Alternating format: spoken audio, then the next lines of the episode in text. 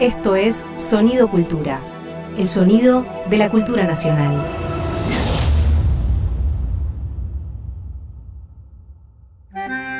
Un perfume de arrabal flota en el aire de la radio. Un farol se enciende en una esquina huérfana. El fuelle se lastima por dentro y sangra en la noche. Una moneda rueda hacia su destino trágico. Veinte centavos por un alma tanguera. Dolores Solá y Hernán Lucero en Eche 20 centavos en la ranura. Un contenido del Ministerio de Cultura.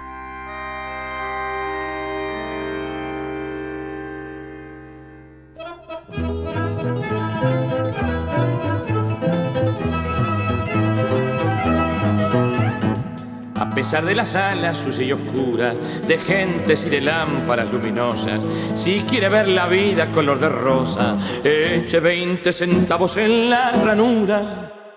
Hola, bienvenidos, bienvenidas a Eche 20 centavos en la ranura. Acá mm, con mi compañero Hernán Lucero. Hola, bienvenidas, bienvenidos. Mi nombre es Dolores Solá y nos ha convocado el Ministerio de Cultura de la Nación eh, a conducir e idear un programa sobre tango. Fue una alegría muy grande, eh, sobre todo saber que eh, nos acompañaba el otro, porque coincidimos con Hernán en muchas cosas en cuanto al querido tango. Sí, absolutamente. Me parece que nos gusta pensar que el tango es un universo amplio, enorme, diverso, sobre todo diverso. Y un poco la idea del programa es eso, poder escuchar todas las manifestaciones del género, eh, desde el punto de vista estilístico, Sí. pero desde el punto de vista geográfico también, porque me parece importante que el programa sea un programa federal y que todas las manifestaciones de tango, repito, desde el punto de vista estilístico, pero también desde el punto de vista geográfico, estén presentes en el programa. Entonces que podamos escuchar a los tangueros de Jujuy y a los tangueros de Tierra del Fuego, y a las tangueras de Buenos Aires y a las tangueras de Mendoza. Sí, y a los tangueros tradicionales y a las tangueras eh, ultramodernas, este, revolucionarias y, y que llevan el tango, lo corrompen, pal- verbo que eh, me encanta cuando hablo del tango, porque lo corrompen amorosamente. Este, a mí me interesaba mucho eso, ¿no? Mostrar lo que está pasando con el tango y lo que está pasando en todo sentido. También la necesidad que tenemos nosotros como generación y las generaciones menores que nosotros, porque nuestra generación fue un poco pionera con respecto a esta cosa de abrir las fronteras del tango. Levantando el guante de Carlos Gardel, que ya Carlos Gardel hacía, co- hacía convivir el tango con foxtrot, shimmies, camel trot, canzonetas napolitanas que le valieron este, eh, gra- grandes críticas, pasó dobles y demás. Entonces, bueno, con nuestra generación levantó ese guante y ahora la generación que nos siguió ha llevado esto más allá. Y mm, me parece muy importante que abramos las puertas y abramos la cabeza. Y bueno, se nos han ocurrido a los dos varias cosas este, en ese sentido, ¿no? En el sentido de abrir la cabeza, de jugar con el género, eh, de, mm, de estudiarlo, de, de- pensarlo, de repensarlo, de reconstruirlo, palabra que está de moda, eh, sacarlo de ese lugar de celo exagerado en el que estuvo tanto tiempo, donde había un, un culto que, que lo llevó a estar encerrado en los museos casi y, y casi a, a morir. Este, y el tango está en las calles y está en la gente joven también. Estoy completamente de acuerdo. Y si te parece bien, Lola, vos recién decías que teníamos algunas ideas, se nos habían ocurrido algunas ideas con respecto al programa. ¿Por qué no vamos a la primera sección de este primer programa de Eche 20 centavos en la ranura, el programa de tango del Ministerio de Cultura de la Nación, y demos paso y presentemos a nuestros primeros invitados. Me leyó una gitana en la borra del café que vuelve el tango. Y que vuelva nomás si está en su casa. Bienvenida de mates y gorriones, bienvenida de vinos y de farra, por su primer amor, que fue milonga, de su primer amor, que fue guitarra.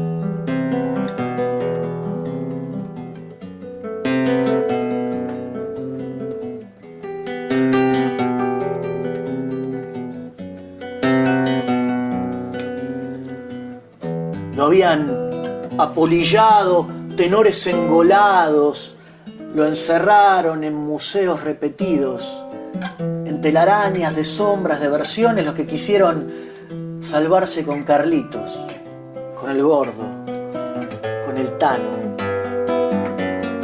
Lo hicieron tan cornudo que aburrieron, lo exportaron, le llenaron de sellos el pasaporte, lo pisotearon atléticos bailarines que saltaban demasiado. A él, que nació maldito y mal parido en pesebres de patios y quilombos, lo crucificaron en la resurrección de comparsitas.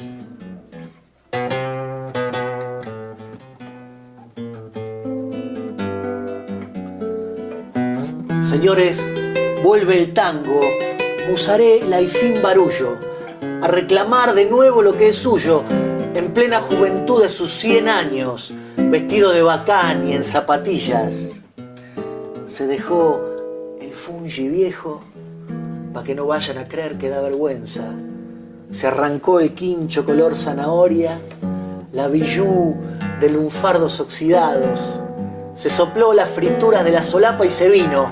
En Bondi lo acompañan musiqueros a la gorra, un coro de diarieros y de pibes, de choborras, de chorros de autopartes. Dicen, dicen que se fue del barrio. ¿Cuándo? Siga, siga y la pelota no se mancha.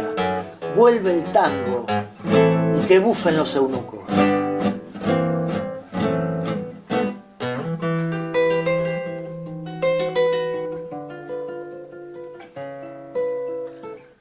Me leyó una gitana en la borra del café que vuelve el tango. Se escapó de enredadas partituras. Los que no lo conocen lo pedían. Alguien, alguien lo dio por muerto. Qué locura si era siesta nomás. La que dormía.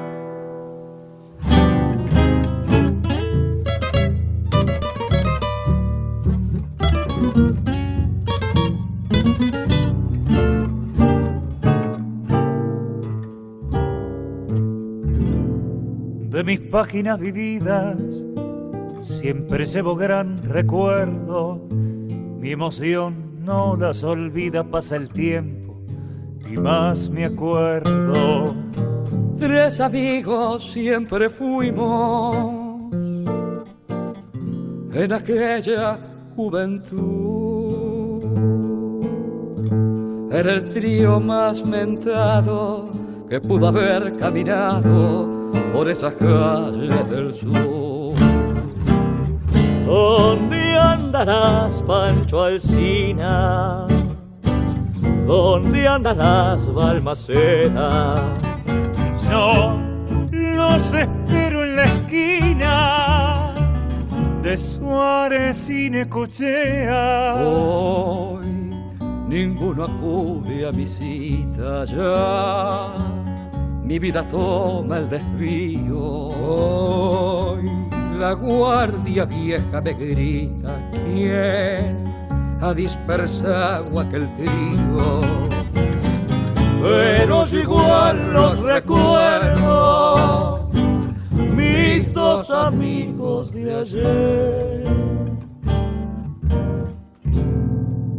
Una vez allá en Portones me salvaron de la muerte. Nunca faltan encontrones cuando un pobre se divierte. Y otra vez allá en Barracas, esa deuda les pagué. Siempre junto tanto nos veía, esa amistad nos tenía atados siempre a los tres. ¿Dónde andarás, Pancho Alcina? ¿Dónde andarás, Balmaceda? Yo los espero en la esquina de Suárez y Necochea. Hoy ninguno acude a mi cita. Ya mi vida toma el desvío. Hoy la guardia vieja me grita. ha dispersado aquel trigo. Pero yo igual los recuerdo, mis dos amigos de ayer. Los Barbeito en representación de la familia. Familión. ¿Cómo andan, Barbeitos? Así es. Bueno, muchas gracias, Dolores y Hernán. Bien, bien, acá con Hilario esperando el contacto con ustedes para, bueno, acompañarlos y, desearles lo mejor en este ciclo que inician. Bueno, muchas gracias. Hay que contarles a nuestras amigas y amigos oyentes que los Barbeito son los primeros invitados. Así es. Los Barbeitos son representantes, algunos de los representantes del tango en la provincia de San Luis. Y en esta parte del programa vamos a escuchar artistas, compañeros, compañeras, artistas tangueros de todo el país. En este caso, la provincia de San Luis debe hacer un calor en la capital puntana hoy que ni te digo. Un poco sí, Hernán. Eh, ahora refrescado un poco después de varios días de calor intenso, pero bueno, ha quedado la humedad para que nos acordemos. Están eh, pronosticadas lluvias para los próximos días, pero hoy tenemos un, lindo día. Ahí se ve el sol atrás de ustedes. Bueno, quiero contarles que, mm, esta, esta, sección, Vuelve el Tango, que presentó recién Hernán, eh, la abre nuestro querido Alorza, que es un compositor, era, era un compositor de tangos, eh, joven, muy joven, se murió a los 38 años, eh, y, era una enorme promesa, un gran compositor, un, gran, un buen guitarrista y un gran cantor, y sobre todo era un tipo que nos marcaba el camino de, cómo, de cómo hacer tango, ¿no? Con, con cero expectativa comercial, digamos, eh, todo amor. Él era taxista. Bueno, no quería dejar de contarles un poco quién, era Lorza, que va a abrir siempre, con sus palabras vuelve el tango, esta sección. Y, a, mí me encantó la idea que tuvo Hernán de, empezar con ustedes este ciclo para, para empezar con, artistas del interior, ¿no? que a veces nos cuesta tanto, les cuesta y nos cuesta tanto este, difundir. A nosotros también, desde la capital, ir al interior nos cuesta muchísimo también. Bueno, empecemos por conocer a los Barbeitos. Vos tenías, recién cuando, cuando presentamos los nombres de los compañeros, a vos te llamó la atención uno, y, yo quiero que empecemos por ahí, porque por ahí vamos a ah, empezar a conocer. ¿Es la punta del hilo? Claro, exactamente. Del hilario, es la punta del hilario. La punta del hilario. Empecemos por ahí. Cuando escuché tu nombre, Hilario, pensé, qué lindo nombre, Hilario, ¿cómo no se me ocurrió? Este, no es que tenga hijos, pero ¿cómo no se me ocurrió para un sobrino, para un perro? Este, ¿Por qué te llamas Hilario, Hilario Barbeito? Contanos. Bueno, buenas tardes chicos. Eh, me sumo a lo que decía Ricardo, el agradecimiento de que nos hagan parte de este ciclo tan lindo que comienza eh, y bueno, el nombre tiene que ver con, con, el folclore, va de la mano con el folclore cuyano. Eh, mi viejo era precursor del folclore cuyano, un gran defensor de la cultura nuestra, sobre todo de la región de Cuyo, de las tonadas. Eh, y bueno, uno de los baluartes que, que, él tenía dentro del folclore era Hilario Cuadro,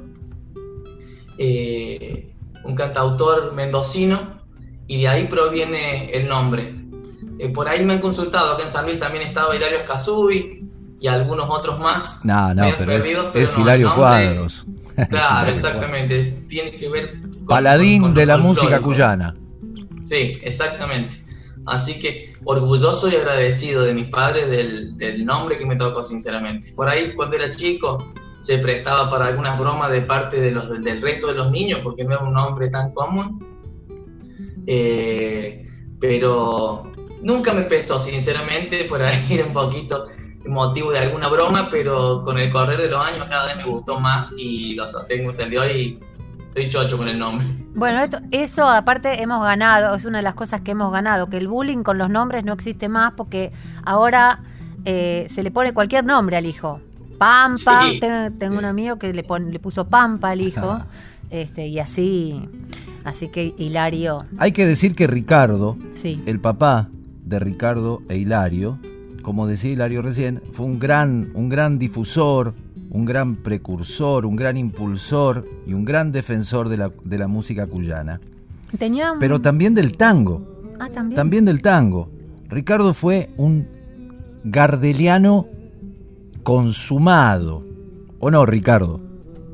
Sí, sí es así y para nosotros, eh, para en general la gente de acá de San Luis, es lo que él debería haber hecho. Él sin duda se destacó más y, su aporte fue grande respecto a la parte cultural de la música folclórica de San Luis y de Cuyo, la región. Pero sin duda, el, que lo escuchaba, bueno, vos por ahí tuviste la posibilidad, Hernán, escucharlo cantar y tocar la guitarra, el tango, era algo único y, a mí que soy un apasionado y que amo el tango, sinceramente no, no, he escuchado muchos eh, valores así. Existen grandes cantores, existen grandes músicos, grandes guitarristas que tocan tango, que acompañan a grandes cantores, y grandes cantores que son acompañados por grandes guitarristas y por grandes orquestas pero sinceramente no he escuchado a muchos que canten y toquen como mi viejo lo hacía. Entonces, sí, él desde chico, es más, él a los 15 años tenía un programa en la radio Granaderos Puntanos, de acá de San Luis, que la ciudad calculada, la ciudad lo que era en esa época, eh, que era de tango, una hora de tango los miércoles por la noche y él tenía 15 años. Estamos hablando años 65. Mira. Calculá si él amaba el tango y es lo que empezó a cantar. De grande se tiró para el folclore. Ahora, yo tengo una pregunta para hacerles. Creo que no lo charlamos nunca, pero yo considero que hay eh, un, un cruce estilístico o una coincidencia estilística entre esa manera tan peculiar de tocar la guitarra en Cuyo. Hay que decir que en la región cuyana solamente la música cuyana se toca solo con guitarras. A lo sumo un piano. Por ejemplo, en la música cuyana no existe la percusión. Las cuecas cuyanas se tocan solo con guitarras. Requinto, guitarrón, ¿verdad? Quizá, quizá el piano, pero en cuyo no existe la percusión. Aquel poema de, del, poeta Agüero, solamente guitarras, no nada más que guitarras, lo atestigua, ¿verdad? Pero digo, ¿qué, ¿por qué en Cuyo se toca de ese modo como dicen los guitarristas, púa abajo. ¿Y por qué, si es así como yo creo, existe ese vínculo entre el modo de tocar la guitarra en el tango? ¿Me explico? Hay como una línea estilística que quizá viene de Chile, por cuyo pasa seguro, y llega al Río de la Plata. Porque en Uruguay, cuando vos escuchás las guitarras, por ejemplo, de Alfredo Citarrosa, escuchás ese eco andino que tiene la guitarra en Cuyo y que no, no es andino por es, ese estilo, esa forma de tocar pu abajo, digamos, y esa forma de armonizar las guitarras, el conjunto de guitarras. ¿Por qué será? La verdad es, como vos decís, Hernán, hay, un, hay una suerte de familiaridad. Vos escuchás al cuarteto Citarrosa después de que muere él, sus guitarras que siguen tocando y tienen muy el estilo de Cuyo y viceversa, en el sentido de que hacen, para empezar, tienen guitarrón. En segundo lugar, hacen primera y segunda. Y en algunos casos tercera y eh, tocan mucho grave. Y esa es una particularidad quizá de ellos, que no se ve tanto en el tango y tanto en el folclore de Cuyo. En las milongas y en las canciones que ellos hacen, las chamarritas que tocan y demás, es muy común eh, la octava haciendo grave al unísono y tocando mucho bordoneo, Cita Rosa. En lo demás son muy del estilo en los tiempos, en los matices, en los silencios que usan, es muy, pero muy parecida a la forma de tocar clásica en Cuba. Creo que con el tango, eh, vamos a ser sinceros, eh, eh, hablar de tango es prácticamente hablar de Gardel. Bueno, vos sabés que yo también soy muy gardeliano. No quiero decir que el tango empezó con Gardel porque sería presuntuoso, pero por ahí cerca anda. No, pero es así, hermano. Es si somos objetivos, Gardel empieza cantando antes folclore. Claro. Y folclore cuyano en gran parte. Las primeras tonadas que él guarda con Razano se hacían con guitarra y de ahí él viene. seguramente los guitarristas que lo acompañaban en Buenos Aires fueron haciendo escuela y esos mismos guitarristas empezaron a tocar los primeros tangos. Claro, es verdad. hacían primera y segunda guitarra y un acompañamiento. Lo del guitarrón creo que ya es algo más, más nuevo, que no estaba en la época de Gardel, pero que se sumó, gracias a Dios, en un gran beneficio a todos los que nos gustan las cuerdas del tango. Recién escuchamos, para darles la bienvenida y poner en tema a nuestros oyentes, eh, tres amigos, la versión del disco homenaje de los Barbeito. Cuéntenos quiénes participan de esa grabación. Bueno, esa grabación la hicimos con unos amigos de Buenos Aires. Eh, ellos tenían un conjunto de tango que se llamaba Guitarra Surquera.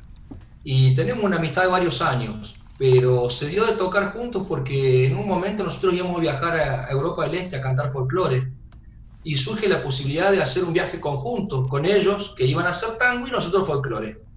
los hermanos y ellos. Por un motivo X que no viene al caso, a ellos se les cae la posibilidad, pero a 30 días de salir. Conclusión, nos encontramos con el gran desafío de que el 75% de los lugares que nos habían eh, convocado y yo con quien habíamos cerrado, lo que querían era tango más que folclore. ¿Qué tuvimos que hacer? Ponernos a, practicar tango, eh, redimensionar y redirigir todo nuestro esfuerzo, que había sido preparar canciones de folclore. Y bueno, en base a eso empezamos a hacer algunas cosas y uno de los tangos que hacíamos y que lo hemos canturreado con ellos antes de ese proyecto era justamente Tres Amigos, que es un tango que ellos cantaban también desde antes. Entonces no nos resultó mucho ponernos a tono y bueno, viajamos en esas condiciones. El viaje fue hermoso y desde el primer día hasta el último aprendimos mucho más tango y salieron mejor. Lo cierto es que cuando volvimos eh, tuvimos la posibilidad de grabar y los invitamos a ellos para que grabaran el tango con nosotros en la parte de guitarras y se sumara Bruno a cantar algunos, algunos eh, trozos también con nosotros. Bruno. Bruno Aguzzi. Bruno Aguzzi. Exactamente. Bruno sigue cantando en Buenos Aires, eh, su hermano Federico integraba el cuarteto eh, junto con Nicolás y también con Nico Bustillo. Bustillo. Bien. En esa gira eh, estuve leyendo que estuvieron en lugares además muy este, raros, si querés, para, para llevar el tango, como Zagreb en Rumania, bueno, sí, Cracovia, Praga, Budapest. Qué, qué lindo haber llevado, porque Madrid, París, Barcelona, cualquiera va, pero, pero Cracovia, este, Rumania, creo, yo también estuve en Rumania. Este, pero ah, sí. Sí, viste qué lindo es el recibimiento, ¿no? De la gente con el tango es impresionante. Increíble, la verdad. Y otra cosa que anduve leyendo también de los barbeitos es eh, la rama femenina, porque también este, las mujeres cantan en la familia. Sí, Blanquita canta muy bien, muy lindo. ¿O no? Sí, están presentes también las mujeres en, la cuestión musical. Eh, volviendo un poquito a lo que decía antes, si bien mi viejo era precursor de la música y del folclore y todo eso, eh, con mi madre se conocen desde muy chicos en la adolescencia y ya cada uno cantaba por su lado y una vez que se conocen, y creo que también un poco el, amor que los, que los unió también tiene que ver con esto de la música, eh, hizo que de grandes también ya hicieran muchísimas cosas, cosas a dúo, que fue también uno de los motivos que nos disparó la inquietud con, con, el Richie, que sobre todo él, el, motor de decir, che, como familia tenemos que grabar cosas, todas estas cosas que cantan eh, los viejos tienen que quedar grabadas y nos tienen que quedar como un documento a nosotros. Este, así que nos dimos el gusto también de grabar discos donde, donde todas estas cuestiones que mis viejos cantaban desde muy chicos nos pudieron plasmar y nos quedan a nosotros para, para la eternidad. Y por otro lado, mis dos hermanas, la Guada y, y Milagrito, la más chica, también. Eh, en el disco van a ver, en el disco, el primero, eh, van a ver que está la participación de, de toda la familia. Creo que la única que falta es la Mili, eh, pero todos, todas hacemos distintas formaciones, por ahí hacemos dúos, por ahí Ricardo con Guadalupe, por ahí Guadalupe y yo, Guadalupe y mi mamá es otro dúo femenino, eh, mi viejo con la Guada también sabían cantar, Gustavo también con Guadalupe, por ahí armamos tríos. Eh, todos de alguna manera vamos interactuando y siempre las chicas presentes también en el tema de la música. Y la verdad que no es, por ser eh, hermano e hijo, pero unas voces muy, muy lindas. La verdad que es un, es un gusto y es un placer escucharlas. Amigos, tenemos que despedirlos, pero antes de eso, y ya que escuchamos un tango, y ya que están allí en, en, vuestras casas en la ciudad de San Luis, guitarra en mano como corresponde, les vamos a pedir que se canten algo, pero que se canten algo, algo cuyano, algo de vuestra ciudad, una tonada, para ser concretos. ¿Qué les parece? Bueno, sí, por supuesto, Hernán, muchas gracias. Eh, la verdad con esto les dejamos un afectuoso abrazo a ustedes y a toda la gente que los sigue y los escucha allá, descontando que esto va a ser increíble y este programa por supuesto tiene que continuar.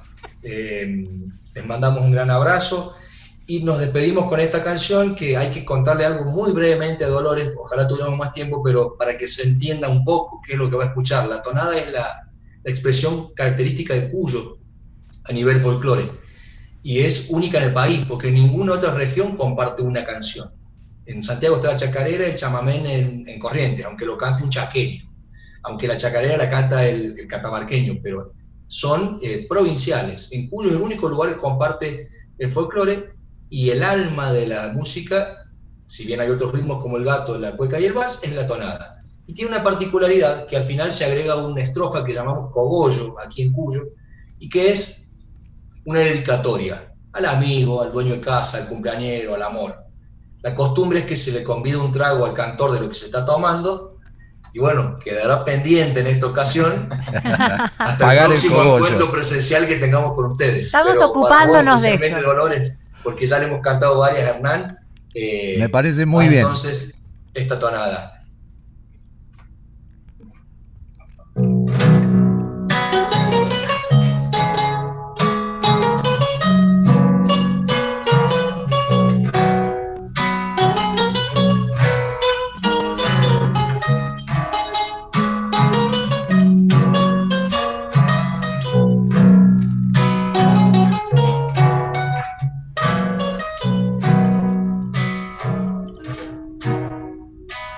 Se mengua detrás de los cerros, como para darme un poquito de luz. Rayitos de plata inquietan el río, aún es paisaje lo que fue. Se encogen las ramas de los espinillos tal vez para no lastimar a ese azul. Un montón de estrellas me roban los ojos y como el paisaje me vuelvo canción. Cuyo tu niñez eterna también me hace niño. Descalzo en el río me veo jugando soñando que el tiempo me vuelve cantor. que nadie nos robe este amor de tonadas. Cuídame la infancia, me llevo tu cielo, que cuando regrese lo traigo canción.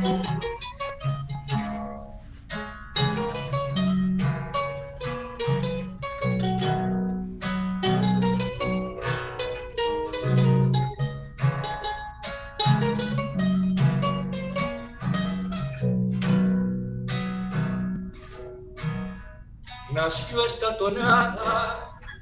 Después del cogollo ya tenía dueña esta inspiración. Dolores, levanta tu copa y brindemos por el buen destino que nos encontró. Cuyo tu niñez eterna también me hace niño, descalzo en el río, me veo jugando, soñando que el tiempo me vuelve cantor. Cuyo, que nadie nos robe este amor de tonadas. Cuídame la infancia, me llevo tu cielo, que cuando regrese lo traigo canción.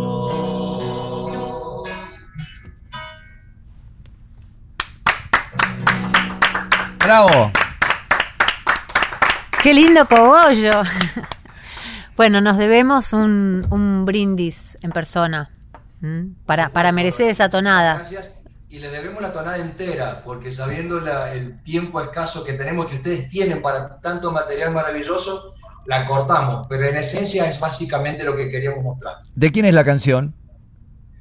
Esa es de un ah, autor de los, de los Toldos, provincia de Buenos Aires, Mirá. Gutiérrez. Mira vos. Gran músico y y una gran persona. Estuvo hace poco de visita de nuevo en San Luis, en la oportunidad que vino hace unos años, volvió a Buenos Aires y quedó muy enamorado de, de esto, del ambiente, de la tonada y de Cuyo. Por eso hizo esta tonada de retribución y a nosotros nos gustó mucho. Amigos, muchas gracias. Muchas gracias. Gracias, mucho gusto. Me ha encantado conocerlos y, y conocer un poco más de Cuyo también. Bueno, Dolores, Hernán querido, un abrazo gigante de parte de los Barbeitos, de parte de toda la familia. Todos los éxitos del mundo con el programa y siempre dispuestos nosotros para lo que necesiten. Un gran abrazo. Abrazo chicos y Chao. saludos. Hasta luego. Hasta pronto. ¿Quiere escuchar la vida? Eche 20 centavos en la ranura.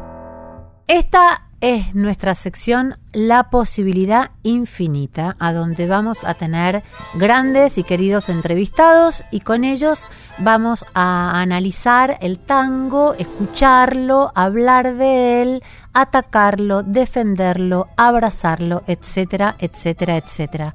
Y le hemos dado ese nombre porque, Lucero, Eh, la posibilidad infinita es algo, es una declaración que Leopoldo Marechal le hace decir al espectro de Disépolo en una novela que se llama Megafono la Guerra, una novela póstuma de Marechal, la última, Hmm. digamos, por eso póstuma además.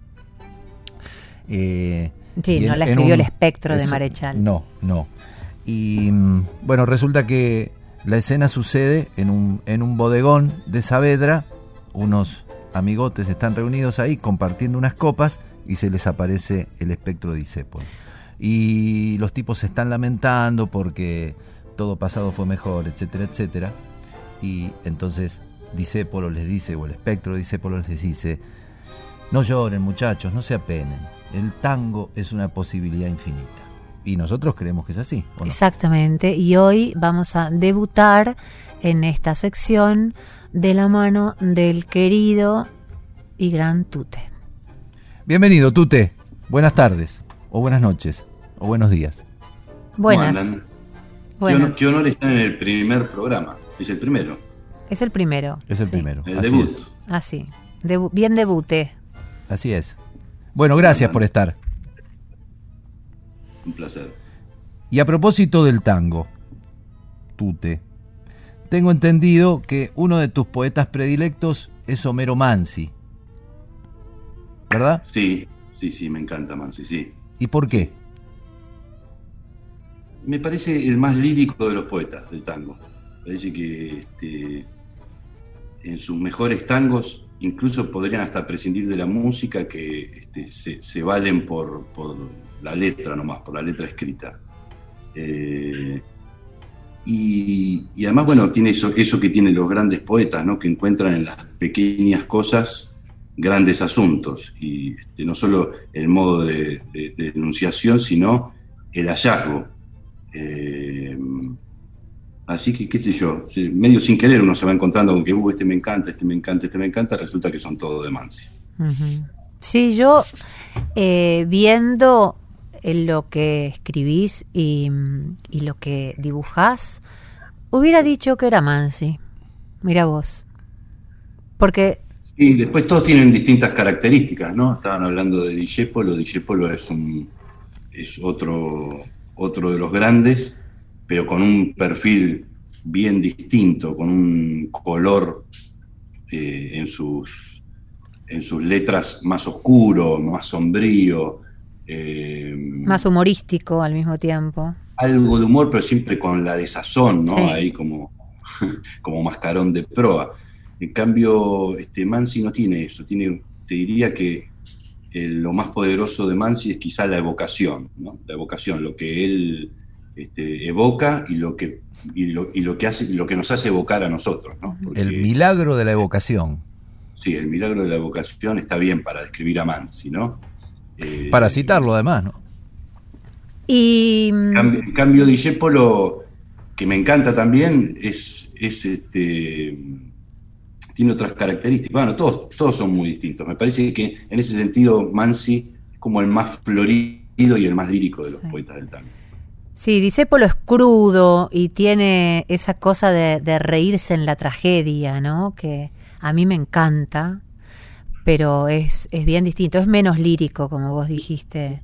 El que, el que es muy lírico también, y a mí me encanta, es Lepera. ¿Te gusta? Ahí se, cortó el audio y no, ah. escuché lo, último. No, que, el que el que es muy lírico también y que a mí me gusta mucho es Lepera. ¿Te gusta Lepera? Sí, me encanta, me encanta. Y, es un tipo que no está tan considerado, ¿no? Me parece. Ustedes sabrán más que yo. No, lo que pasa es que... de que está tan presente con, con Gardel que no, que no se lo, no se lo estima como poeta, ¿no? Es verdad, pobre, hasta su muerte este, pasó medio desapercibida eh, junto a la opacada por la de Gardel.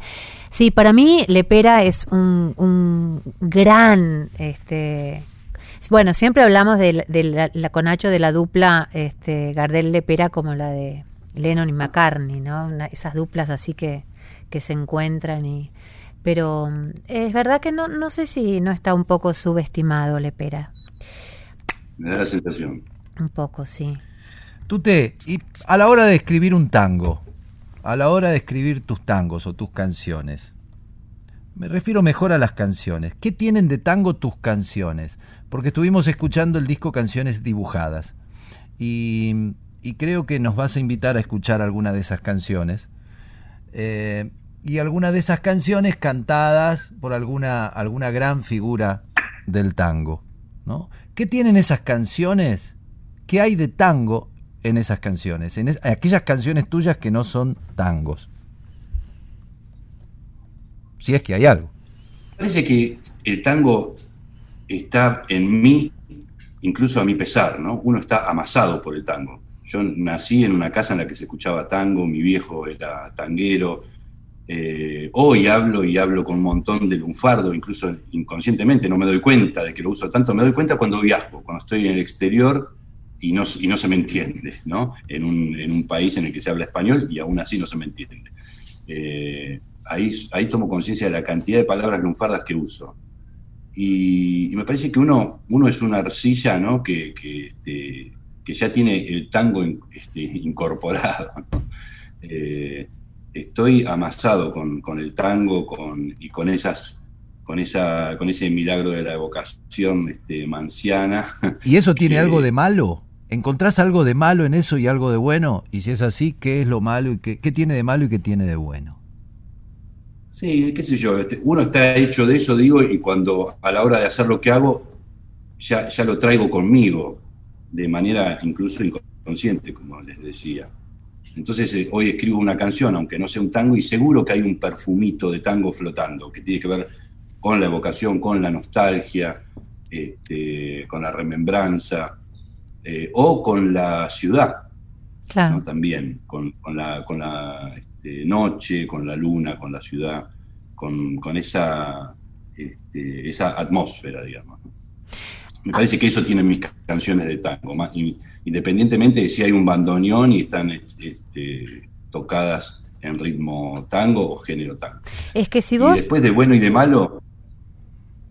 Sí, disculpa. Decime. No, no, que si vos, aunque no escribieras letras de tango, que además escribís y músicas muy, muy buenas, eh, sos tan tanguero eh, a la hora de, dibujar y de escribir.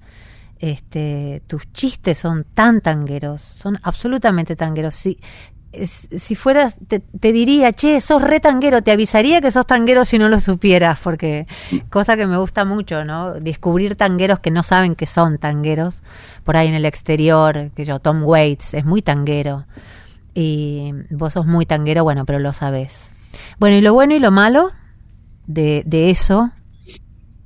A mí, para mí es todo positivo, no hay nada negativo en ser tanguero o que esta atmósfera tanguera esté, en cada cosa que, hago. Para mí es todo positivo. Después eso lo, tiene que terminar de evaluar quien, quien escuche, lea o lo que sea este, lo que hago, ¿no? Eh, pero, pero para mí no hay nada negativo. Quizá, si pensándolo ahora, digo por ahí que Mm, te cierra algunas fronteras, quizá cuando uso mucho el lunfardo y después tengo que editar ese libro en, España, empiezo a encontrarme con algunas dificultades de giros idiomáticos, pero nada más. Eh, aún, aún dicho esto, me parece que es piola también encontrarse con esos giros y descubrir qué significan. A mí me gusta, es cuando leo novela gráfica española, tener los giros idiomáticos este, del lugar y yo darme cuenta de, este, por dónde va ¿no? y aprender. Es muy lindo además cuando uno eh, conoce el lunfardo de otro país, por ejemplo, en el caso de España, eh, que te entra de otra manera el idioma además, te, lo sentís más cerca.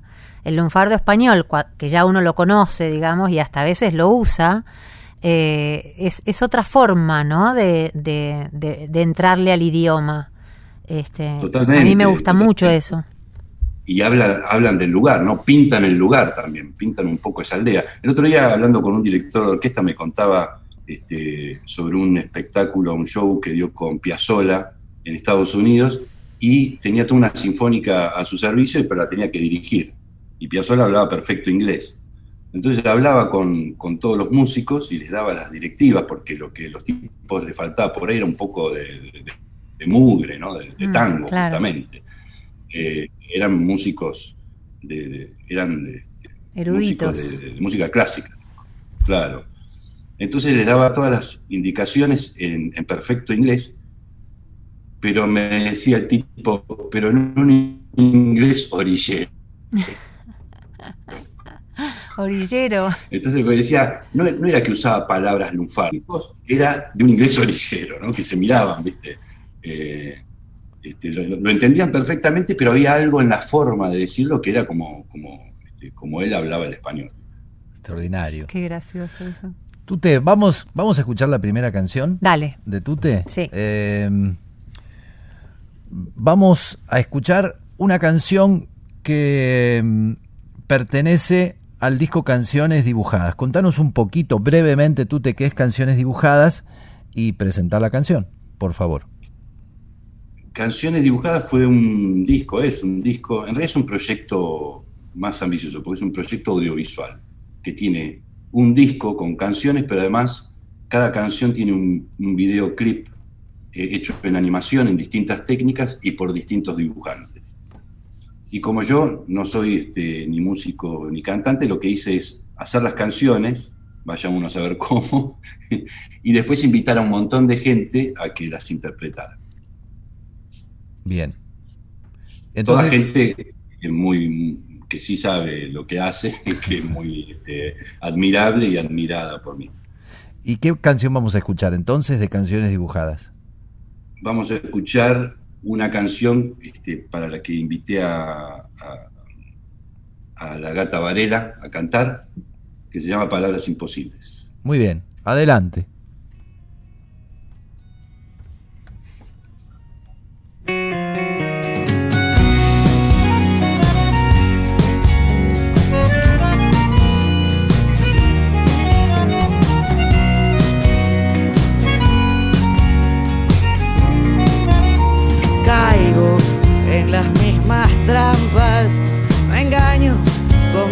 Propias cartas, busco tu boca en los labios de otras.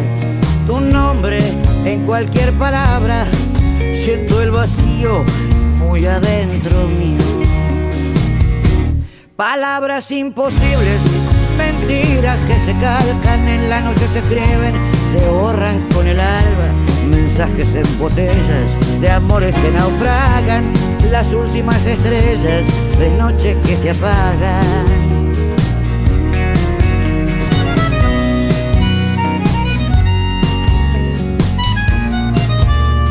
algo que no sé explicarme. De golpe se encendió al mirarte, risas y vinos y la noche hicimos al fuego de nuestro deseo. Duerme conmigo, yo seré tu abrigo. La suerte que me toca cuando no la esperaba, la luna de tu boca, mi sol de la mañana, los sueños en la cama despiertan de repente. Te invito a que te quedes un rato para siempre.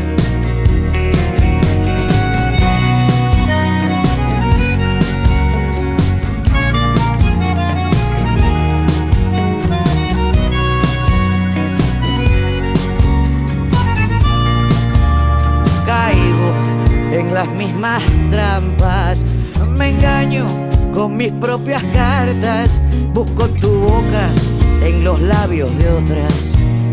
Tu nombre en cualquier palabra, siento el vacío muy adentro mío. Palabras imposibles, mentiras que se calcan, en la noche se escriben, se borran con el alba, mensajes en botellas de amores que naufragan las últimas estrellas de noche que se apagan.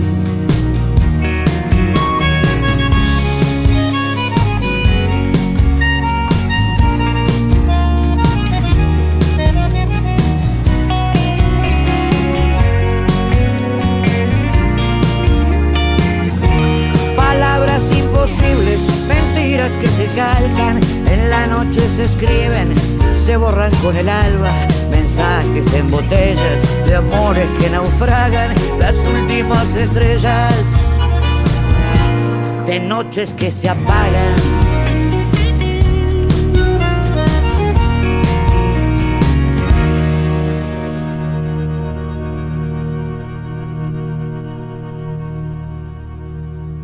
Me gusta mucho esta canción, mucho. Bueno, el otro día descubrí canciones dibujadas que había escuchado desprolijamente algunos temas que se me habían cruzado, pero me puse a escucharla, el disco, y te felicito, de verdad, está buenísimo el disco, es muy bueno, muy bueno, muy bueno. Y, mira, lo, lindo es que ah, cuando armaba las canciones pensaba, bueno, no las tengo que cantar yo, afortunadamente para el público. este, puedo elegir al que quiera o a la que quiera para interpretar según el color de voz, lo que le pueda dar a nivel de interpretación, ¿no? Y así fui este, soñando en realidad, porque después tenía que encontrar a esa persona y que me dijera que sí y meterla en un estudio para grabarlo, ¿no?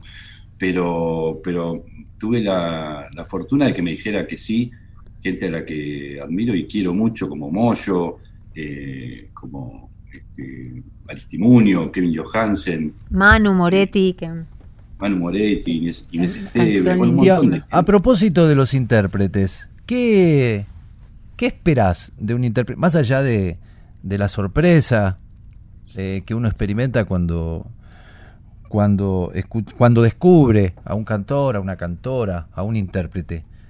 Pero, ¿qué esperás vos de un intérprete? ¿Qué es lo que te conmueve? ¿Qué es lo que, qué es lo que te sorprende? ¿O qué es lo que te sensibiliza? En este caso en particular los pensaba como si fuera un dibujo, como si fuera una acuarela, ¿no? que yo tengo que elegir los colores en función de este, la, transmisión de una idea, de un mensaje, que, sería la letra. Entonces pensaba qué, este, color necesitaba eh, esa, canción. Eh, según la historia que contaba, según por dónde iba, y entonces lo elegía en, función de, la interpretación, de la hondura del cantante o la cantante y del color de voz. como si fuera un color, ¿no? Este, incluso a veces elegía este, personas que por ahí tienen un repertorio muy distinto, pero para cantar esa canción me parecía que la voz tenía el color indicado. Eh, por ejemplo, en el caso de Lisandro Aristimuño, que me parece que fue un gran acierto, eh, tenía que interpretar una canción que le dedicaba a mi viejo y que por supuesto era una canción en algún sentido dolorosa y evocativa, vamos de nuevo con eso. Eh, y me parecía que Lisandro tenía las dos cosas, el color de voz perfecto para esto y además que tiene un modo de interpretar este, que, me parece que, podía conectar con esto, que, es hondo. Y, fue espectacular, porque la verdad es que mm, la mejoró la canción, la mejoró muchísimo. Y se lo tomó muy, muy a pecho, porque además me mandaba fotos estudiándose la letra, se tomaba un vino mientras este, ensayaba y, me decía que para él era una gran responsabilidad, sabiendo a quién estaba dedicada la canción. Bueno, el, producto final fue extraordinario, a mí me encantó, me parece que es este, la mejor interpretación que podía tener esa canción. Él era el color indicado. Y así con cada una. Y a, propósito, perdón Lola, y a propósito de Mansi, porque ahora vamos a escuchar una canción que elegiste de Homero Mansi, a propósito de esta canción de Homero Mansi, quiero decir, eh, ¿Qué esperás de un intérprete de tango? ¿De una cantora o un cantor de tango? Cuando te sentás a escuchar un tango canción, un tango cantado, ¿qué esperás? ¿Qué es lo que te conmueve? ¿Qué es lo que te emociona del cantor de tango? Porque hay algunos que te gustarán y otros no, algunas que sí, otras que no. Y yo creo que lo tienen que encarnar la, la canción, letra y música, ¿no? Tienen que como no solo no, no solo ponerse la pilcha de esa canción, sino algo más profundo, que, que sería esto, encarnarla, ¿no? hacerla carne, hacerla propia. Eh, interpretar me parece que tiene que ver con, eso, no solo con, con aprenderse de memoria una, una canción este, y poder tocarla o cantarla, sino este, encontrar esa música y esa letra que, se pueda, de la que uno pueda apropiarse, uno cantante, ¿no? un intérprete. Bien, y entonces presenta la siguiente canción, por favor. No me acuerdo cómo se llama. Eh, Palabras sin importancia. Palabras sin importancia, sí. Palabras sin importancia. Es una canción este, que escribió Homero Mansi, pero que nunca se había editado, es decir, que la consigue el Tata Cedrón a través de Hacho Mansi y le pone música. Y queda esta joya, que es un tango extraordinario que se llama, eh, como vos decís, ¿cómo era?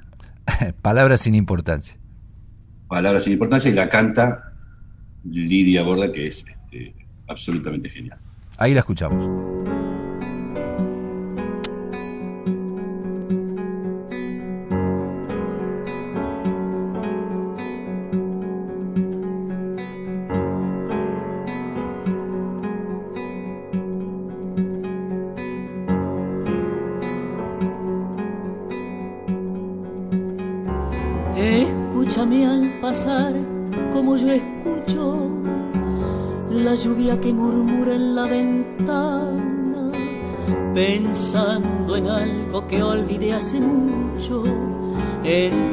Cosas de la vida vana.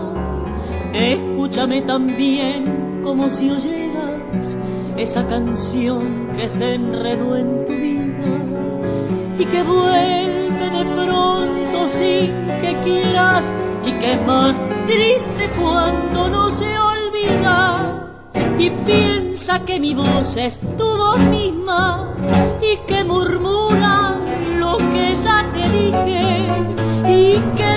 se encuentra con tu vida y que estamos los dos un poco tristes.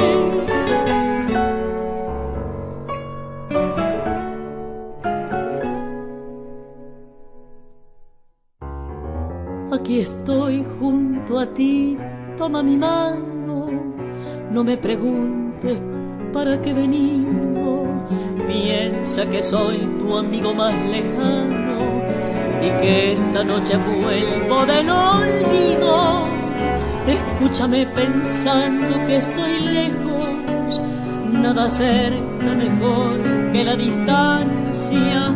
No te diré sentencias ni consejos, ni escucharás mentiras ni alabanzas. Escúchame al pasar, indiferente, como se escucha el ruido en la distancia. Olvida las palabras que te cuente, mis palabras no tienen importancia. Y piensa que mi voz es tu voz misma y que murmura lo que ya te dije. Y que mi vida se encuentra con tu estamos los dos un poco tristes. Hermosa canción y además en la voz de Lidia todo tiene sentido. Ah, bueno, quería hacerte una pregunta. Tú te, eh, cuando compones eh, música, ¿cómo lo haces? O sea, ¿tocas algún instrumento? No, no toco ningún instrumento, no sé tocar ningún instrumento.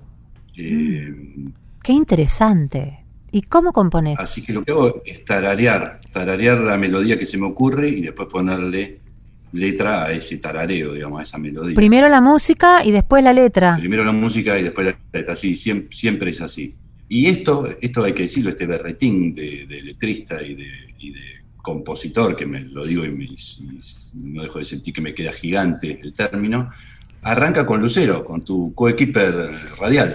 Claro, Porque, sí, sí. eh, Con eh, aquellos tangos. Él tenía ahí nuevos. unas músicas hace ya más de 10 años, 12 años quizá, no sé, corregime vos, Lucero.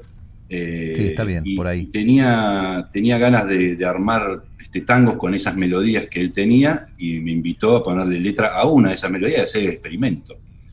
Y bueno, ar- arrancamos ahí, empecé a ponerle versos a, esos, este, a esa música y se me volvió una cosa, ¿viste? Me, me empecé a, a apasionar con el asunto al punto que le puse letra a todas las melodías que Lucero tenía y después le pedía más y él no daba abasto. Y así creo yo que empecé yo a, a tararear mis propias melodías porque este, me faltaban melodías Claro. para, para seguir poniendo letras.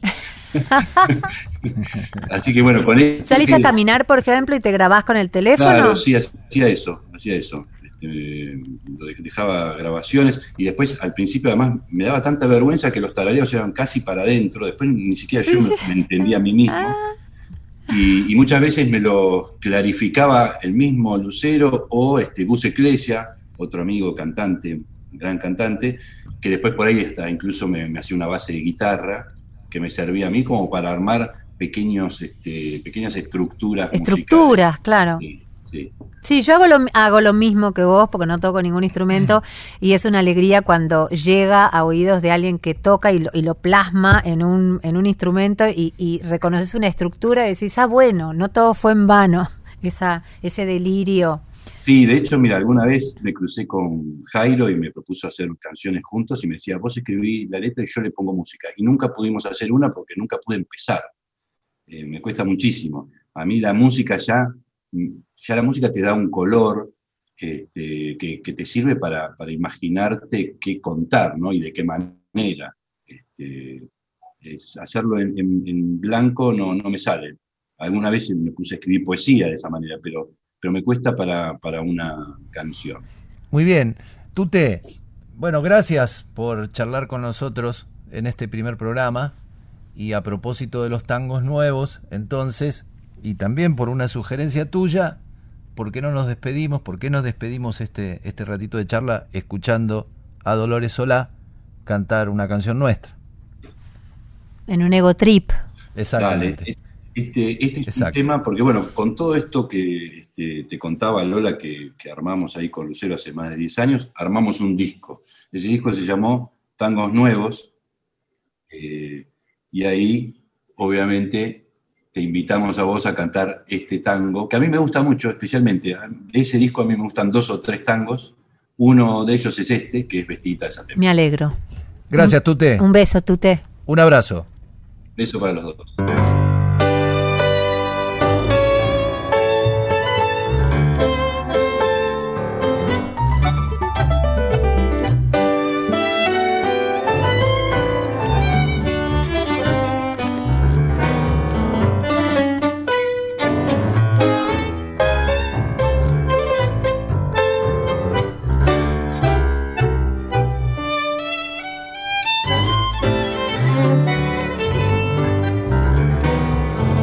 Otra noche que se alarga entre alcohol fantasía, promesas de algarabía que se olvidan con el sol.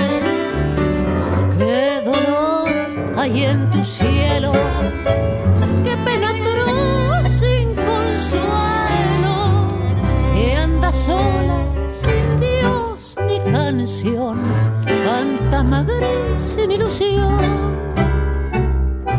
Ella entra a su casa, mareada, cansada, y al cruzar por un espejo ve una niña que lloraba.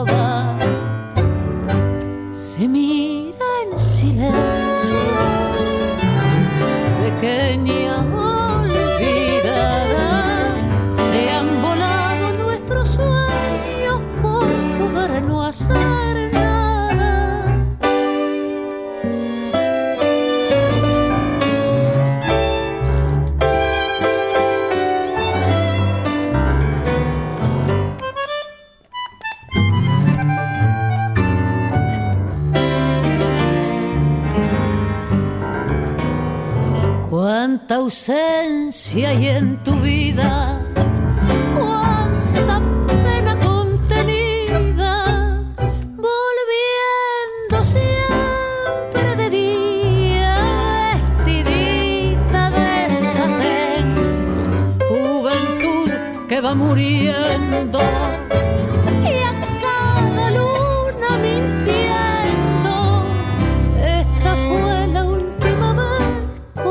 Corazón,